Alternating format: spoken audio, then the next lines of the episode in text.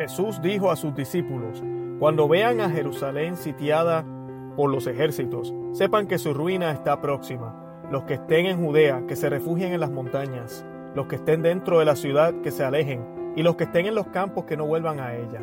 Porque serán días de escarmiento, en que todo lo que está escrito deberá cumplirse.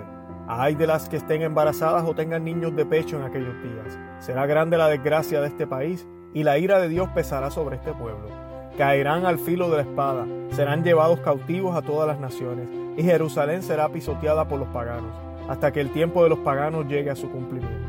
Habrá, señales en el sol, en la luna y en las estrellas, y en la tierra. Los pueblos serán presas de la angustia ante el rugido del mar y la violencia de las olas. Los hombres desfallecerán de miedo por lo que sobrevendrá al mundo, porque los astros se conmoverán. Entonces se verá al Hijo del Hombre venir sobre una nube, lleno de poder y de gloria. Cuando comience a suceder esto, tengan ánimo y levanten la cabeza, porque está por llegarle la liberación. Palabra del Señor, gloria a ti, Señor Jesús. Bienvenidos a Conoce, Ama y Vive tu Fe. Les habla su hermano Luis Román. Y en el día de hoy vemos otro mensaje, podríamos decir, apocalíptico, eh, y hablando de los finales de los tiempos.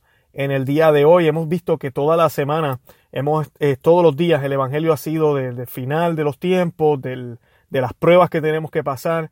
Y nunca olvidemos que pues acabamos de celebrar la fiesta de Cristo Rey. Eh, así termina el año litúrgico, el tiempo ordinario. Estamos a punto de comenzar el Adviento.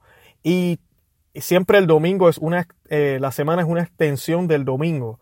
Y por eso es que vemos este tema apocalíptico y de todo lo que va a suceder al final de los tiempos y que van a haber señales y todo lo que ¿verdad? tiene que suceder antes de que venga el Señor en, en, su gloria.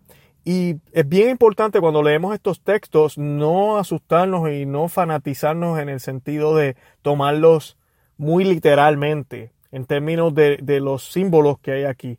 Primero que nada también estos libros o estos uh, escritos fueron escritos antes de que Jerusalén fuera saqueada y antes de que el templo fuera destruido. Y sabemos que cuando Jesucristo hablaba de estas cosas también se refería a eso, a ese final de ese pueblo de Dios, a ese final de, de ver esas cosas que iban a pasar, no el final del pueblo de Dios, porque el pueblo de Dios continuó con el cristianismo, pero estamos hablando ya de Israel, un Israel que no aceptó al Salvador y pues le sucedió lo que le sucedió. Eh, es una lectura la cual nos hace meditar y nos hace ver que vendrán tiempos difíciles y en nuestras vidas eh, siempre, siempre, siempre van a venir tiempos difíciles y debemos tener eso siempre en cuenta porque no todo lo que brilla es oro y no todo va a ser bueno. Van a haber días eh, nublados y van a haber días eh, soleados. Y también tenemos aquí algo muy importante y es que nos habla de la ira de Dios. Nos, nos dice exactamente eso, la ira de Dios.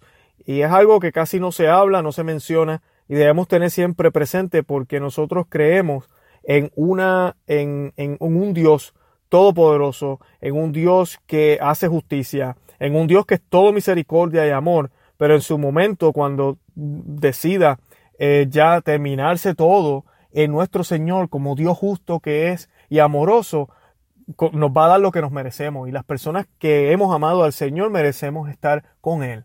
Y las personas que no han amado al Señor no deberían estar ahí interrumpiendo lo que nosotros tenemos con el Señor. Y nuestro Dios va a hacer justicia por nosotros y va a enviar a todos esos que, que, que no quisieron amarlo a Él, que no quisieron seguirlo hacia el fuego eterno, nos dicen las, las palabras de Dios. Dice, dice también que eh, se verá el Hijo del Hombre venir sobre una nube lleno de poder y de gloria. Y, y esto es bien importante, no tan solo porque literalmente sí se va a ver la venida de nuestro Señor Jesucristo. Él lo prometió, él dijo que iba a haber una segunda venida. Eh, pero lo importante es lleno de poder y de gloria. Debemos siempre tener en cuenta eso. A veces el cristiano tiene una confusión entre Dios, Jesucristo y el Espíritu Santo. Nosotros creemos en un Dios trino, tres personas. Y aquí hablando de la segunda persona de la Santísima Trinidad, Él tiene dos naturalezas, una humana y una divina. Ambas viven en, en una relación Armoniosa, una relación ordenada y no hay conflicto en su persona, entre sí, entre sus dos naturalezas.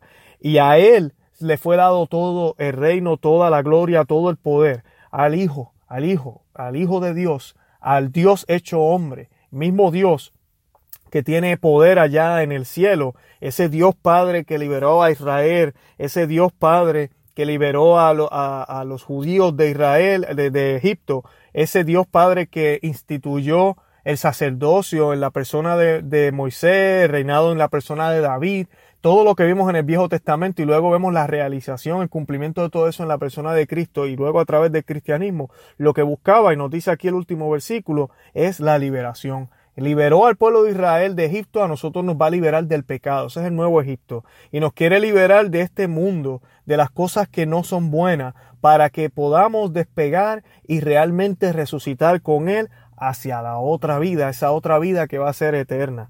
Y de eso es lo que nos están hablando aquí. Así que aunque se ve un tema un poco, bueno, una lectura un poco como que, ay, ay, ay, como triste, realmente son buenas noticias para los que tenemos fe y creemos en el Señor. Así que mantengámonos fuertes, perseveremos y nunca y nunca miremos hacia atrás. Les invito a que visiten nuestra página conoceamavivetufe.com y nos busquen en todas las plataformas Facebook, Instagram, uh, Twitter, Ah, ahí estamos en todas y por favor deben suscribir a este podcast. Nos pueden buscar en su teléfono, vaya a Google Play o si tiene Apple, vaya a la aplicación de podcasts y en Google Play ponga podcast, baje cualquiera de esas aplicaciones, coloque Conoce, Ama Vive tu Fe y dele suscribir y ahí nos puede escuchar fácilmente cada vez que pongamos o coloquemos uno de estos audios. Santa María, ruega por nosotros.